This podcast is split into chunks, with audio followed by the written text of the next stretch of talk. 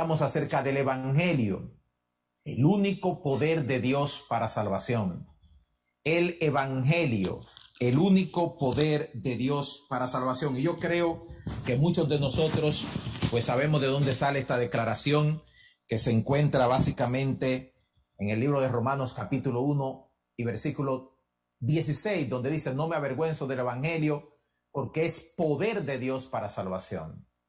Yo sé que todos ustedes han estado siguiendo las noticias de lo que ha estado pasando en el mundo y la noticia que ha enlutado al mundo en estos tiempos ha sido lo que ha pasado en Kabul con este ataque terrorista que fue anunciado previamente y básicamente dicho de que iba a suceder. Y nosotros lamentamos las pérdidas de vidas humanas de cualquier índole, hermanos. Son eh, seres humanos que lamentablemente en un acto cobarde, como todos los actos cobardes de los terroristas, perdieron sus vidas. Pero también es una muestra, hermano, del poder de un evangelio que destruye un evangelio que destruye. Ese fundamentalismo del Islam le ha costado la vida a muchísima gente. Muchísima gente que muchos de ellos no son islamistas, pero otros que lo son. Y es bueno que nosotros despertemos a la realidad que ya no solamente se trata de que esta gente matan a gente que no son de ellos. En realidad, en realidad, hermano, matan a cualquiera. No importa si son de ellos o no importa si son de ellos. Pero el evangelio que nosotros predicamos, dice la palabra del Señor aquí, y repito lo que dice, es poder de Dios para salvación. Poder de Dios para, no para destrucción. Es poder de Dios para salvación. Y de eso queremos tratar el día de hoy. Quisiera hablar no solamente a nuestros queridos amigos que están en las redes y que están aquí en el templo, sino también a muchos de nosotros, hermanos, que necesitamos profundizar en esta verdad y en hacer de la predicación del Evangelio lo que debe ser, como es la prioridad para Dios, debe ser también la prioridad para nosotros. Les invito a orar. Padre, en el nombre de Jesús, te damos gracias por el privilegio de estar aquí en esta reunión, Padre, donde tu nombre es glorificado. Gracias por las alabanzas. Gracias por este tiempo maravilloso en tu presencia exaltando tu nombre, dándote todo honor y toda gloria. Gracias Padre Santo por cada persona que está en las redes, atendiendo a tu palabra, cada persona que está aquí en este edificio, Padre Santo, atendiendo a tu palabra. Y te suplicamos que tú nos abres del cielo y te glorifiques, Señor, a través de la presentación del mensaje de tu divino evangelio. Te lo suplicamos, Señor, te lo pedimos, te lo imploramos, en el nombre poderoso de Cristo Jesús. Amén y amén. Bendito sea el nombre de Dios. El Evangelio, el único poder de Dios para salvación. El Evangelio, el único poder de Dios para salvación. Cuando hablamos acerca del Evangelio, hermanos, estamos hablando de una persona y de un mensaje. No estamos hablando de un estilo de vida. Y yo quisiera clarificar eso desde un principio, tanto para nuestros amigos como para la iglesia. El estilo de vida que resulta del Evangelio se llama cristianismo, se llama vida cristiana. Pero el Evangelio es un mensaje, el Evangelio es una proclama, el Evangelio es un anuncio. Y el Evangelio tiene como proclama y anuncio un centro, y ese centro en el mensaje es la persona de nuestro Señor Jesucristo. Por eso dice el libro de Hechos capítulo 4, verso 12, y en ningún otro hay salvación, porque no hay otro nombre bajo el cielo dado a los hombres en que podamos ser salvos. Escucha esta palabra, en ningún otro, excepto Jesús, hay salvación, porque no hay otro nombre bajo el cielo dado a los hombres en el que podamos ser salvos. El nombre de Jesús es el centro del mensaje evangélico. Lo he dicho en otros mensajes y lo quiero reiterar el día de hoy. Muchas personas no entienden lo que es el Evangelio. Aún hoy en el siglo XXI hay cristianos que no entienden, que confunden lo que es el Evangelio. Y creo y reitero que esa falta de entendimiento es una de las razones por la que hemos hecho de la predicación del Evangelio no nuestra prioridad, sino algo opcional posiblemente, algo para algunos que sienten el deseo de hacerlo y no el centro de la vida de todos aquellos que han recibido a Cristo como Salvador. Y hoy, después de más de dos mil años de predicación del Evangelio, todavía hay personas, escuche, todavía hay personas que no se han confrontado, que no se han enfrentado a la realidad y a la propuesta de este Evangelio. Reitero, el Evangelio no son principios o enseñanzas que Jesús nos dejó para vivir. Eso se llama cristianismo, eso se llama vida cristiana. El Evangelio es las buenas nuevas, la proclama, el mensaje que Jesús nos dejó, que le trae al mundo vida eterna y salvación. El libro de Primera de Corintios, capítulo número 15 y el versículo 1 hasta el 4 resume de manera magistral sencilla y simple lo que es el Evangelio. No hay lugar a confusión, mi querido hermano y mi querido amigo. Además les declaro, hermanos, el Evangelio, el que os he predicado, el cual también recibisteis, en el cual también perseveráis, dice el apóstol Pablo, por el cual asimismo si retienen la palabra que les he predicado o que os he predicado, son salvos. Si no creísteis en vano, porque primeramente les he enseñado o os he enseñado lo que asimismo recibí, que Cristo murió por nuestros pecados conforme a las escrituras y que fue sepultado y que resucitó al tercer día conforme a las escrituras. Usted quiere un resumen. El Evangelio en cápsula. Ahí está. El Evangelio en cápsula. Sencillamente se resume en la idea de Dios, en el mensaje de Dios, de que Jesucristo murió por nuestros pecados y ya esta declaración nos pone delante de la realidad de que la paga del pecado es la muerte. Porque de otra manera Cristo no hubiera muerto por nuestros pecados.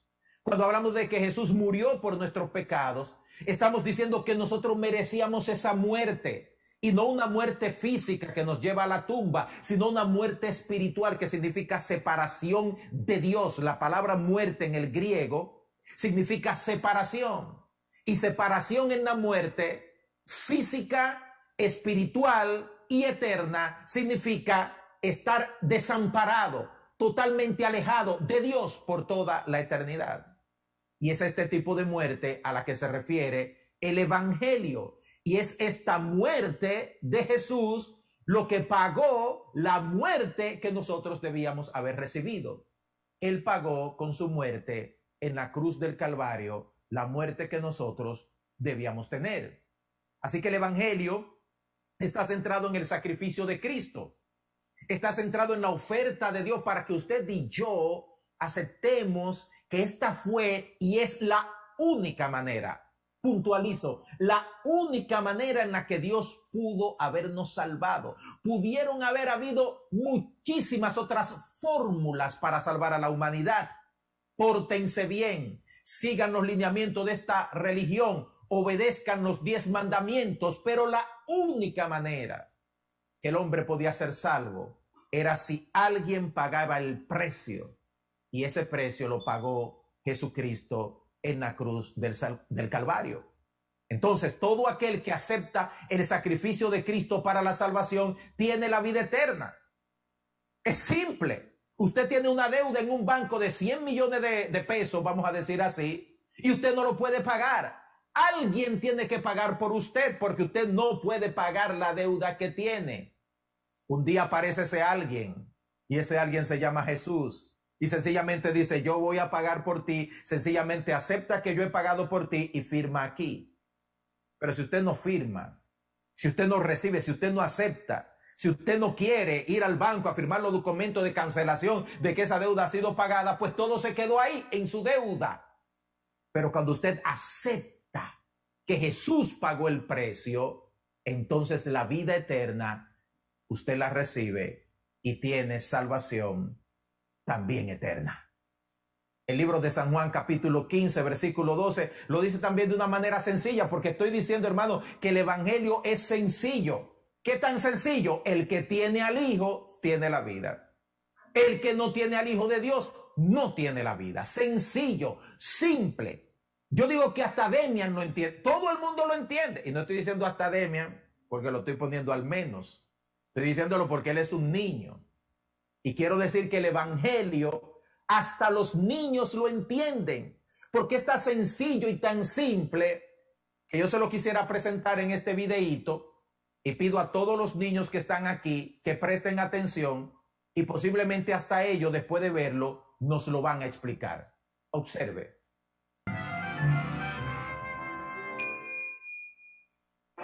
Les presento al Señor buena gente. Si tú te crees una buena persona, esta es una muy buena persona. Bien, solo trato de hacerlo bueno.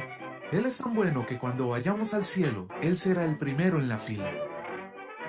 Bueno, no es para tanto. Señor buena gente, ¿y usted ha guardado los diez mandamientos? Por lo general, sí. ¿Te puedo mencionar algunos para ver qué tan bueno eres? Um, ok. Bien, veamos este. No mentirás. ¿Alguna vez has dicho una mentira?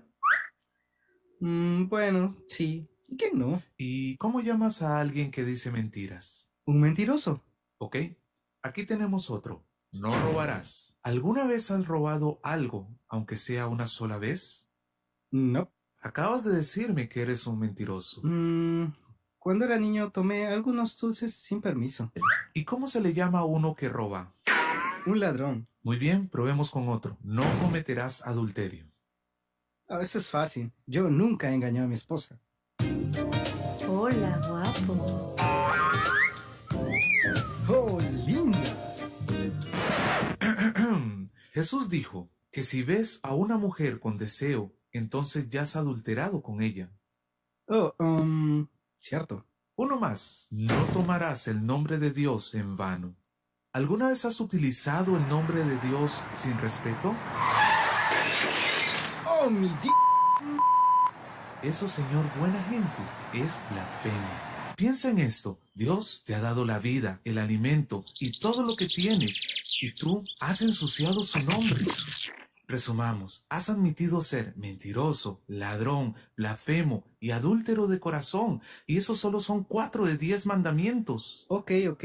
Entonces no soy tan perfecto. Ah, en realidad es peor que eso. Supongamos que colocamos un chip en tu cerebro que pueda grabar todos tus pensamientos por una semana. Luego, sentamos a tus familiares y amigos para que observen lo que ha sido grabado. No, no, no. Eso sería vergonzoso. ¿Cierto? Pero la Biblia dice que Dios conoce todo tu corazón, aún los pensamientos más secretos. Bueno. Comparado con otra gente, yo soy un santo. Sí, pero el estándar de Dios no es otra gente, sino su propia ley. Piensa en esto. Si solamente pecases cinco veces al día, en un año acumularías 1825 pecados. Si llegas a vivir hasta los 70 años, entonces habrás quebrantado la ley de Dios 127 mil veces. Y por cada pecado cometido tendrás que dar cuenta a Dios, porque la Biblia dice que todos daremos cuenta ante Él. Mm, Pero Dios me perdonará, ¿no? Bueno, veámoslo en una corte. Juez, yo sé que he roto la ley muchas veces, pero ¿no podrías simplemente dejarlo pasar? ¿Eh? Solo un juez corrupto aceptaría eso, pero un buen juez diría, La justicia demanda que pagues por tus crímenes. Dios no es un juez corrupto, sino uno santo, y Él odia el pecado. Jesús nos advirtió que todos los pecadores serán arrojados a un terrible lugar llamado el infierno, donde serán castigados por toda la eternidad. Pero entonces, ¿cómo hacen las personas para ir al cielo? Solo hay un camino posible. Dios ama tanto a la humanidad que mandó a su Hijo Jesús para vivir una vida perfecta. Él nunca pecó, ni siquiera una sola vez. Luego se ofreció al Padre para llevar nuestro castigo. A Él lo azotaron, lo golpearon y lo clavaron en una cruz, donde Él murió por todos nuestros pecados y luego nos dio libertad. Jesús venció a la muerte y se levantó al tercer día. Tú no puedes ganarte la vida eterna, sino que Dios la regala a todos los que se humillen y vengan a Jesús. Él te perdonará y te dará un corazón nuevo para que puedas vivir rectamente delante de Él. La Biblia dice, si alguien está en Cristo, es una nueva criatura. Entonces, deja de vivir para ti mismo, Dale la espalda al pecado y ven a Jesús. Lee tu Biblia y busca una iglesia donde te ayuden a crecer. Ahora sal y anúnciale a todos esta buena noticia. Amén. ¿Cuánto dicen amén? Es sencillo. Demian no entendió. Yo creo que Demian lo entendió fácilmente. Y yo creo que cada niño que está aquí en este auditorio también lo entendió. Que el Evangelio de Cristo Jesús es sencillamente que somos pecadores, que Cristo murió por nuestros pecados y porque por recibir a Cristo en nuestro corazón adquirimos o alcanzamos vida eterna y salvación. Pero déme presentarle la otra cara de la moneda, la pertinencia y el tiempo de este Evangelio.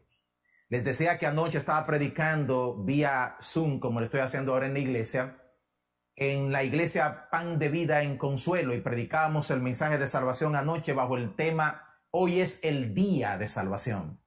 Hoy es el día de salvación.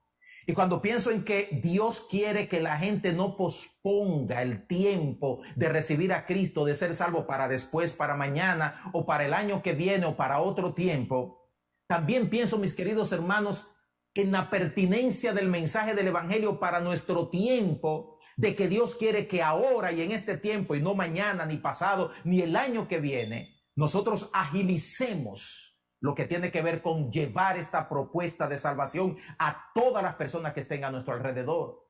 Uno se pregunta por qué el afán de la iglesia primitiva en aquel tiempo, en el primer siglo, de predicar tanto el Evangelio, los discípulos predicando en la calle, Esteban siendo muerto por el Evangelio, Pablo y Silas siendo azotados, siendo perseguidos, pero por predicar el Evangelio, la iglesia con problemas múltiples, Ananías y Zafira, problemas con el repartimiento en las mesas, problemas con los judaizantes, problemas con los falsos hermanos, pero la iglesia no se detenía, seguía predicando y predicando sin pausa todo el tiempo el Evangelio de Cristo Jesús hasta dejarse morir o llevar o ser llevados a la muerte por causa de la predicación del Evangelio. De este Evangelio sencillo que hemos escuchado, de este Evangelio sencillo del que hemos hablado hace un momentito, mis amados hermanos. La realidad es que hay un infierno y una condenación que le espera a toda persona que no ha recibido a Cristo. Y esa realidad, hermano, nos pone a nosotros en carácter de urgencia urgencia con la predicación de este mensaje. Muchas personas hoy en día no creen en el infierno y lamentablemente no necesitan creer para que el infierno sea una realidad. La palabra del Señor nos dice en el libro de San, eh, San Mateo, capítulo 26 y el versículo 41. Luego dirá el Señor a los de la izquierda, pártense de mí malditos al fuego eterno preparado para el diablo y sus ángeles. Y cuando estos versículos salen, hermanos, alguna persona le dirán, al pastor Alberto Valle. Por eso es que Gosén no crece, porque ustedes tienen que predicar otro mensaje. Ya esos versículos no se mencionan en, la, en las iglesias. Ya de eso no se predica. Hay que hablar solamente, usted sabe, del amor, el amor, el amor. Déjeme decirle que sí, este es uno de los versículos que mayor declara el amor de Dios para con nosotros. Porque es el versículo que nos advierte acerca de una realidad a la que va a ir todo ser humano. Sencillamente imagínense y piense lo que será miles, millones de personas que han estado sentados en los asientos de una iglesia, en los bancos de la iglesia, donde nunca le han dicho que tienen que arrepentirse, que tienen que cambiar de vida, que tienen que dejar sus pecados para venir a Cristo. Y estas personas pasarán de la iglesia a la condenación eterna sin advertencia, solamente sabiendo y recordando que tuvieron quizás la oportunidad de escuchar este mensaje, pero no lo escucharon. Mis amados, Dios nos advierte. Dios nos ama tanto que no nos quiere dejar en la ignorancia. Dios nos ama tanto que nos dice, sí, esta realidad es la realidad de la que yo te quiero salvar. Esta realidad es la de la que yo te quiero sacar. Por eso te quiero perdonar y por eso envía a mi Hijo Jesucristo a morir en la cruz del Calvario para salvarte, para librarte de esa condenación a la cual va a ir todo ser humano y toda persona que no ha recibido a Cristo. Muestra del amor de Dios. Por eso, mis amados hermanos, hay que llevar este evangelio primeramente a nuestros familiares. Tu propia mamá, papá, hermanos, primos, conocidos, compañeros de trabajo están camino a esa condenación de la cual nos habla la palabra del Señor. ¿Y tú qué has hecho con este evangelio que los puede salvar, que los puede perdonar, que los puede rescatar, que puede darle la oportunidad de que no vayan a este lugar de tormento? Cuando yo me convertí a Cristo Jesús, hermano, tenía 14 años. En mi familia no había nadie que fuera cristiano. Algunos de ustedes conocen y han escuchado mi testimonio. Yo comencé la vida cristiana en pañales, sin trasfondo, comencé a vivir para Cristo como Dios me ayudó. Tuve personas maravillosas que me disipularon, que me enseñaron por precepto y por ejemplo lo que es predicar este evangelio de Cristo y de las cosas que me enseñó mi discipulador Juan Carlos Puello fue como presentarle a una persona el plan de salvación. Y esta urgencia de este mensaje evangélico lo llevé a mi casa.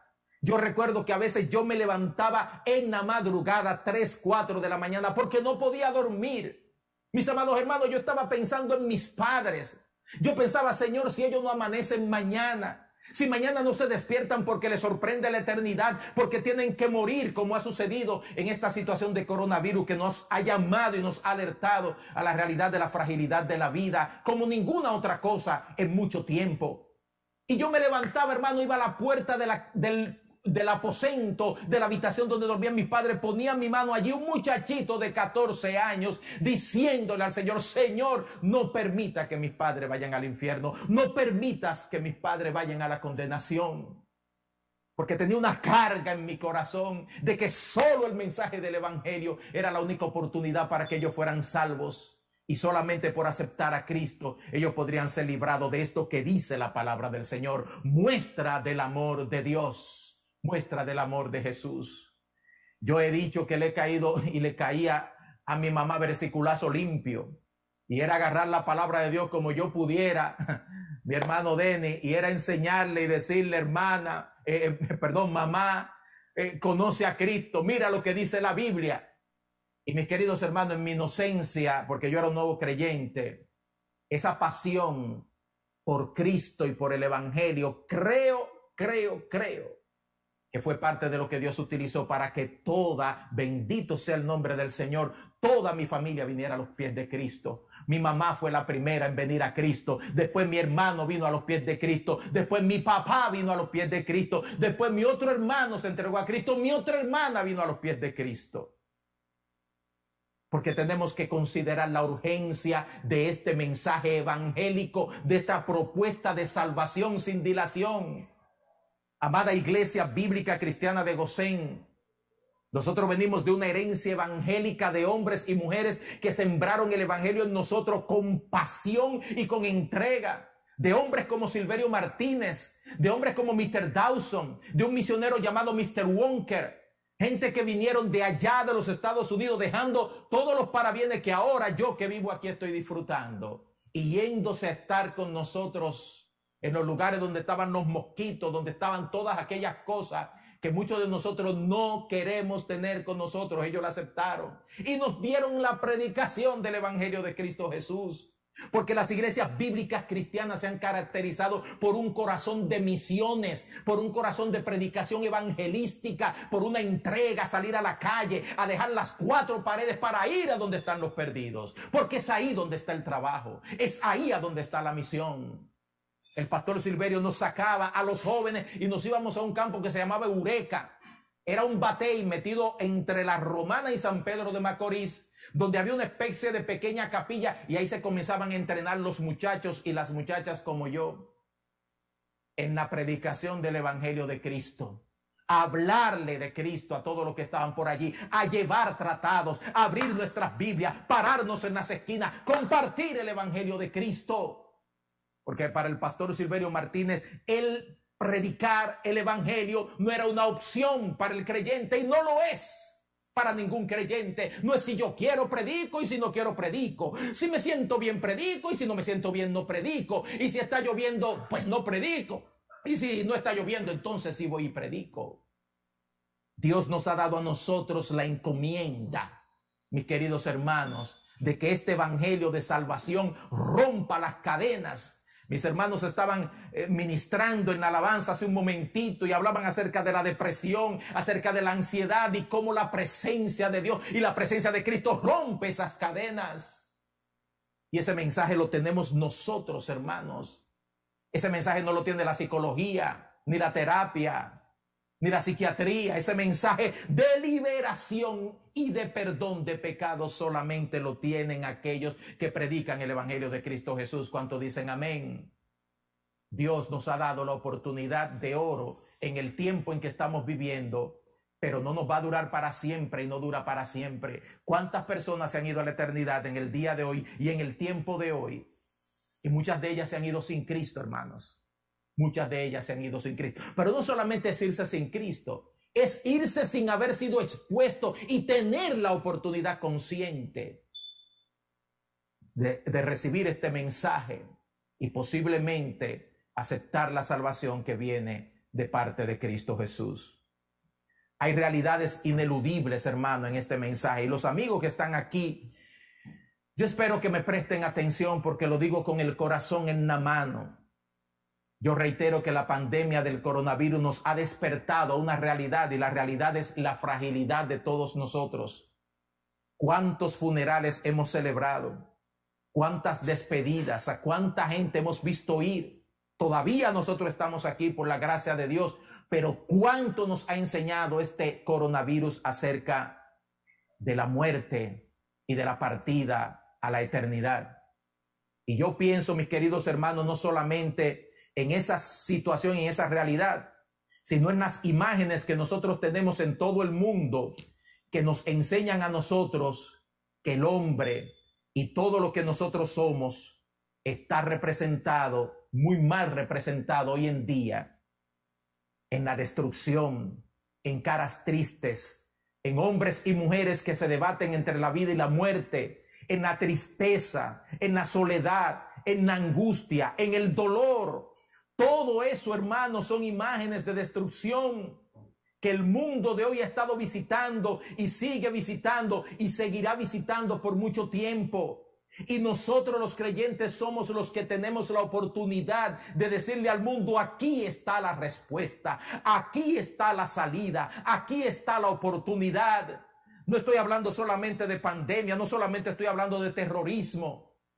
Estamos hablando, hermano, de personas que hoy en día y ahora mismo están siendo abusadas en su familia. Gente que está amarrada por adicciones al alcohol, al fumar, a cualquier otro tipo de droga pero más que todo, mis queridos hermanos, personas que como estos rostros que están aquí, no solamente son la imagen de un mundo triste, sino de gente vacía, gente vacía, gente que no ha encontrado todavía la respuesta, gente que se está debatiendo hoy en día con mensajes torcidos, distorsionados de lo que es la paz, de lo que es el gozo, de lo que es la felicidad, de lo que es el amor. Y es la iglesia de Jesús la que tiene el mensaje para calmar el llanto de tanta gente que se pierde y de tanto dolor que hay en el mundo. No es nuestra opción. No es nuestra opción, hermanos, quedarnos callados. No es nuestra opción poner excusas. Nuestra opción es una y solamente una predicar este evangelio de Cristo, este evangelio que es poder de Dios para salvación a todo aquel que cree, al judío primeramente y también al griego. Cuando Jesús dijo, mis amados, en el libro de San Juan capítulo 14 y el versículo número, número 6, yo soy el camino, la verdad y la vida, y nadie viene al Padre si no es por mí. Jesucristo no solamente estaba dando una declaración absolutista para convertir al cristianismo en una especie de eso mismo, absoluto. Jesucristo estaba hablando la verdad. Mi querido amigo, Jesucristo estaba hablando la verdad. ¿Cuál verdad? Que no hay otro camino, que no hay otra vida, que no hay otra verdad, sino solamente Él. No hay otra opción sino solamente Jesús. Yo soy el camino, yo soy la verdad y yo soy la vida y nadie viene al Padre sino por mí. Por supuesto que en un mundo engañado como el que vivimos hoy, hay multitud de personas que han tratado de buscar, usted sabe, de hacer entuerto y de buscar fórmulas para acercarse a Dios de otra manera, incluyendo la iglesia evangélica. Pero escúcheme bien lo que le voy a decir. El Evangelio no significa nada si no le propone a usted arrepentimiento, si no le propone a usted dejar de lado el pecado y volverse a Dios, si no le propone a usted nuevo nacimiento. El Evangelio no es nada si lo único que hace es ayudar a la gente a que resuelva algunos problemitas que tiene. El Evangelio no es nada si lo único que propone es que se le van a sanar algunas enfermedades físicas. El Evangelio no es nada si no le resuelve el problema más importante que usted tiene, que es el problema de a dónde va a pasar usted la eternidad cuando salga de esta vida. ¿A dónde va a pasar usted la eternidad cuando salga de este mundo y se tenga que enfrentar cara a cara con el Dios que le creó? Si el Evangelio de Cristo no resuelve ese problema, todo lo demás que podamos presentarle al mundo, mis queridos hermanos, es sencillamente paliativo, pero no solución. Y lo que el Evangelio de Cristo presenta es la solución a la raíz del problema la solución a la raíz del problema del ser humano que se encuentra enraizada en su corazón. Necesitas arrepentimiento, necesitas convertirte a Cristo, necesitas ser salvado, pero salvado del infierno y de la condenación. Necesitas ser perdonado de tus pecados para que experimentes la vida eterna que solamente, solamente Cristo puede ofrecer. Amados, cuánta pasión y cuánto encono recibimos nosotros de una generación que nos marcó, que nos marcó, gocé en congregación bíblica cristiana. Nosotros somos parte de ese legado de Ricardo Frías, de Ricardo Linares, del pastor Santo Reyes Melo y de otros que dijeron a las misiones, Vamos a alcanzar vidas para Cristo. Vamos a instalar Gosén. Vámonos para Manganagua. Vámonos para este sitio. Vámonos para este otro. Pero vamos a llevar el Evangelio fuera de las cuatro paredes de la iglesia. El camino fácil del Evangelio de hoy. ¿Usted sabe cuál es? Vamos a hacer culto. Culto para nosotros para que nos prediquemos a nosotros y oremos por nosotros y nos cantemos a nosotros. Y algunos dirían, y me vayan y me busquen y me lleven también después que hayan hecho todo por nosotros. Ese no es el centro del Evangelio y de la predicación, ni la función, ni la misión, ni la razón de ser de la iglesia. Nos preparamos en la iglesia para salir al mundo a impactarlo, a quebrantarlo, a llevarle el mensaje de salvación transforma y cambia las vidas. Y cuando la iglesia responde de esa manera, cumple con lo que es el deseo profundo del corazón de Dios. Mis amados, esa gran comisión, id por todo el mundo y predicad mi evangelio. Vayan por todas las naciones y hagan discípulos. Yo siento que el Señor lo dijo con el corazón en la mano. Como diciendo las iglesias, esa fue la razón de mi muerte, esa fue la razón de mi venida a este mundo, esa fue la razón por la que vine aquí a sufrir los clavos, las heridas, el tormento y el dolor, que ahora ustedes que han alcanzado vida eterna y salvación, no se queden con eso.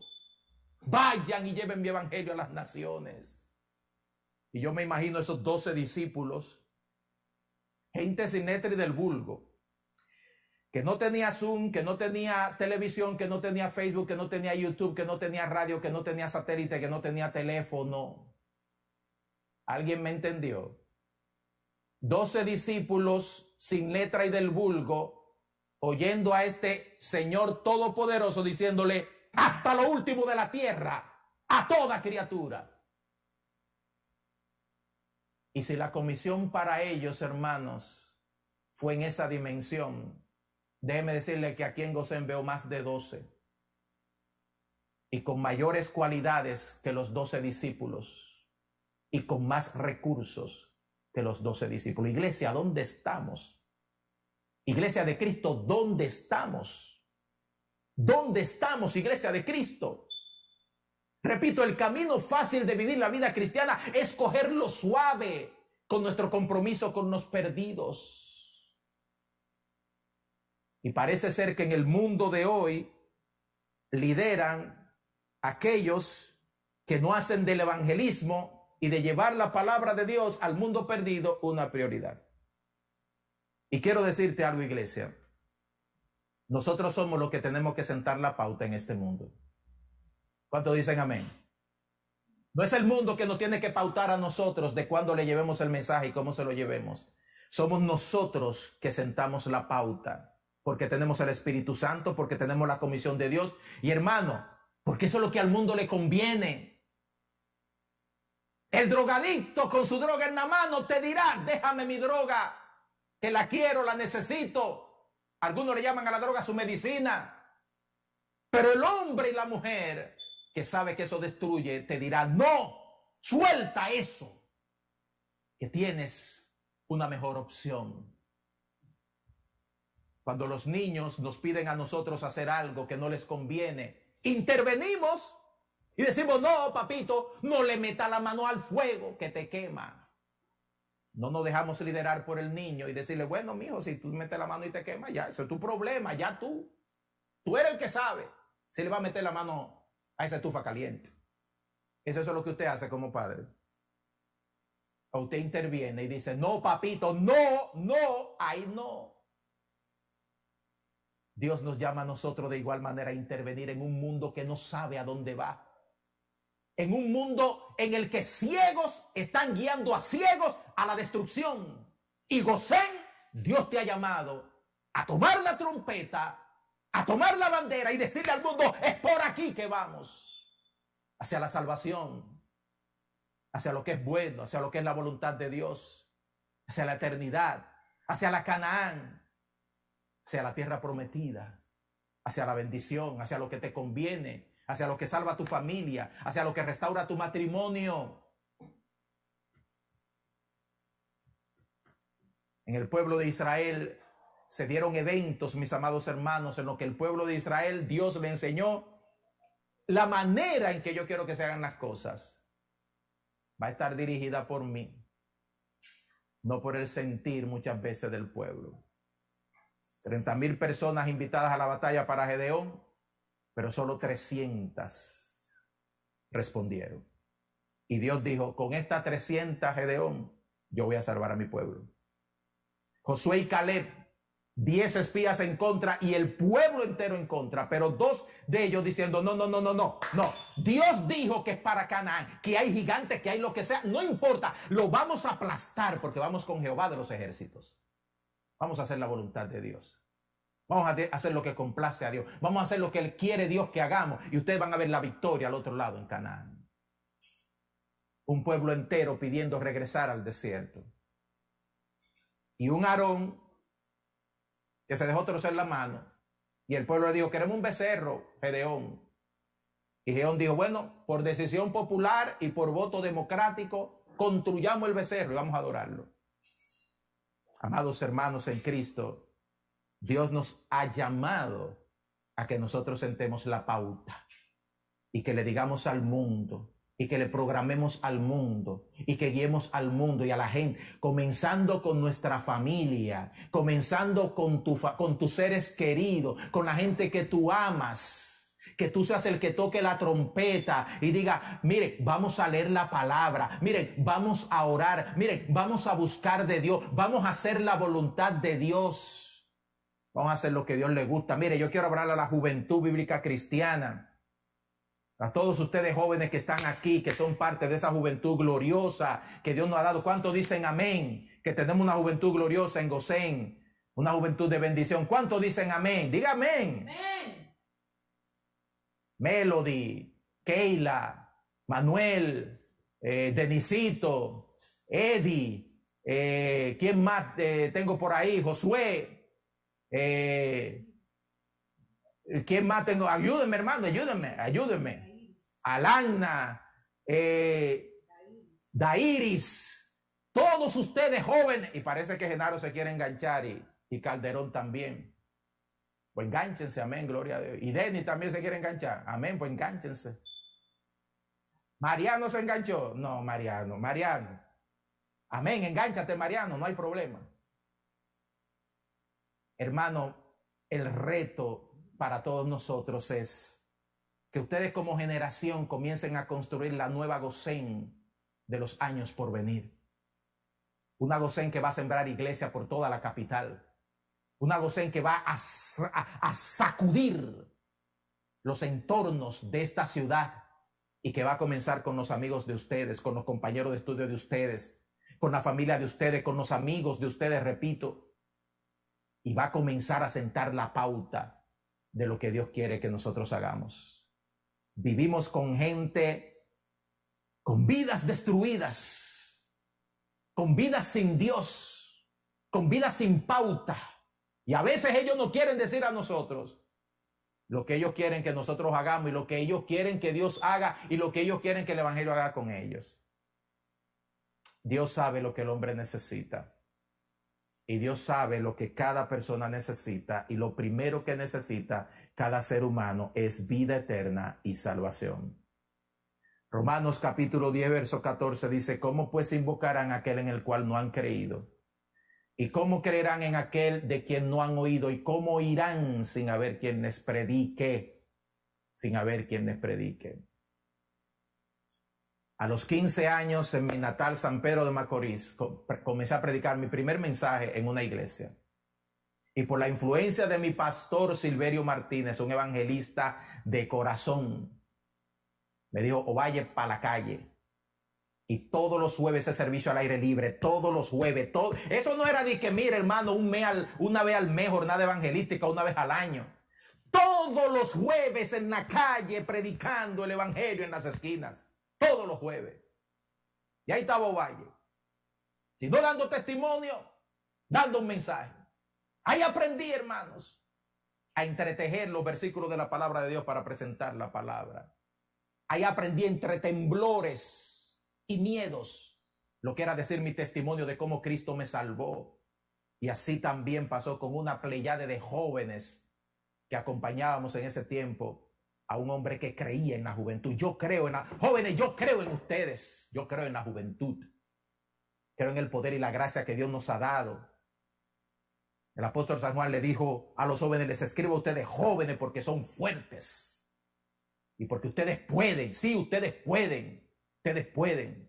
Nuestra juventud puede, porque nuestra juventud está centrada en Cristo, está centrada en el poder de Dios. Nuestra juventud puede y gocen nosotros podemos. Y quiero finalizar con esta presentación en video que la recogí y la he usado en varias ocasiones y en realidad eh, la tuve que tomar así como está. Está en inglés y en español. Y me van a perdonar lo que no saben inglés. Yo sé que muchos jóvenes saben inglés, pero están algunos subtítulos ahí en español. Pero quiero presentarle este video especialmente a los jóvenes, para que ustedes vean aquí en una representación gráfica dramática cómo solamente el Evangelio de Cristo trae la destrucción que hay en nuestro mundo y en las personas a nuestro alrededor cómo el Evangelio de Cristo los trae y la trae a la reconstrucción de vida. Porque el Evangelio es poder de Dios para revertir lo que la destrucción del pecado ocasiona en la vida de tantos seres humanos.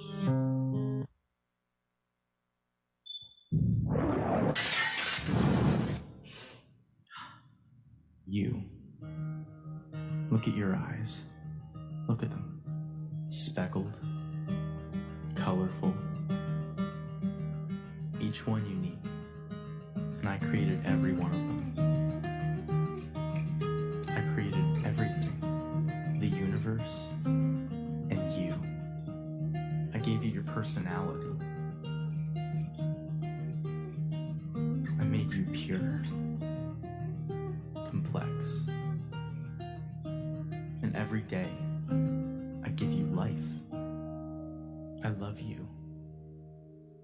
Something happened. You cheated on me. You didn't trust me. You sinned.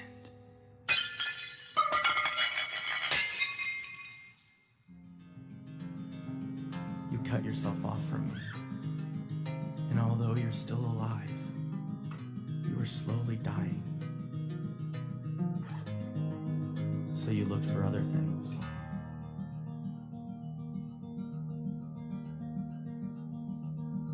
Fill the void. But nothing works.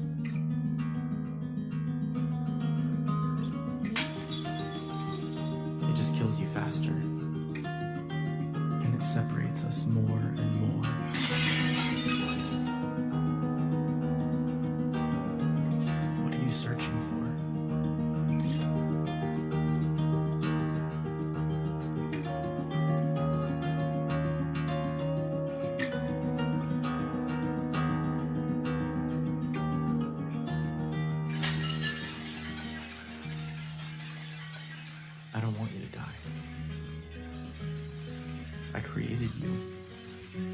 be destroyed, but to know me.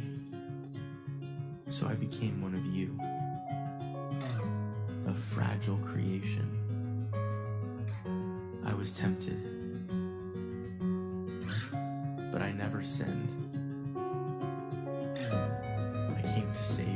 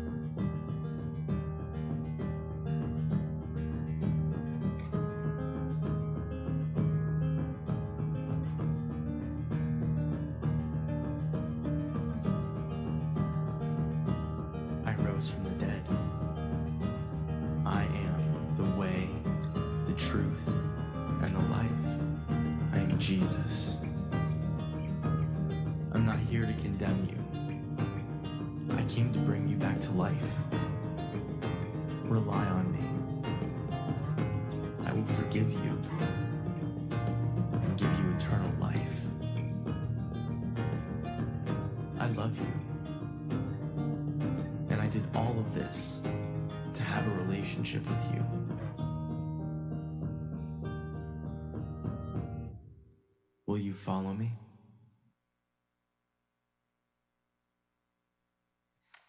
Gloria a Dios. Bendito sea el nombre de Jesús. El mundo destruido solo encuentra una regresión y una reversión de toda la destrucción a través del Evangelio de Cristo. A través de la presentación de este bendito Evangelio que es poder de Dios, no para hacer lo que sucedió en Kabul, no para hacer lo que están haciendo ahora mismo las drogas, lo que está haciendo ahora mismo lo teteo, lo que están haciendo ahora mismo las francachelas en las calles, sino traer vida y salvación. Y ese evangelio, mis queridos hermanos en Cristo, nos han sido encomendados a nosotros. ¿Haremos la misión de Dios o haremos la misión de Dios? Que Dios nos bendiga, iglesia. Y si en este momento hay alguna persona que nos está acompañando, sea en las redes, o sea en el auditorio, usted no ha recibido a Cristo en su corazón. Este mensaje es el mensaje de amor para su vida. Es el mensaje del amor de Dios para usted. Que Dios le ama tanto, tanto y tanto y tanto, que no solamente mandó a Jesús a morir, no solamente mandó a Jesús a que pagara el precio, sino también que diseñó la manera de que este mensaje llegara hasta usted, llegara hasta mí. Este mensaje pudo haber estado guardado en algún sitio, un monasterio, un lugar escondido, esperando que alguien lo descubriera. Pero no, Dios no lo escondió ni lo encerró. Dios lo puso para que fuera publicado y que usted pudiera hoy alcanzar vida eterna y salvación. El Evangelio no es hacer ciertas cosas cristianas.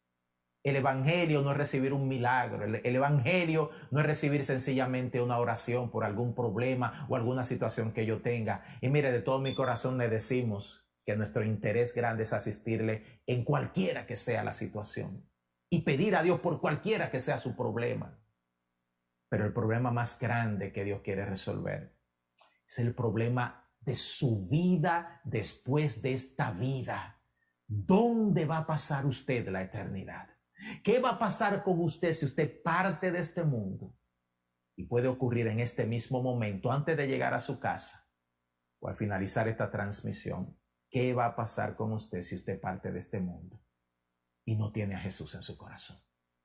Eso es lo principal que el Evangelio quiere resolver en su vida. Ese mensaje, esa propuesta y sobre todo esa acción de Dios en favor de nosotros. Quiero invitarle a orar. Cierre sus ojos conmigo, donde quiera que esté, sea en las redes o sea aquí en este auditorio. Y si alguien está aquí con ese corazón de que necesita a Dios en su vida, le invitamos a que usted reciba esta oración y le diga a Dios, pero le diga de todo su corazón.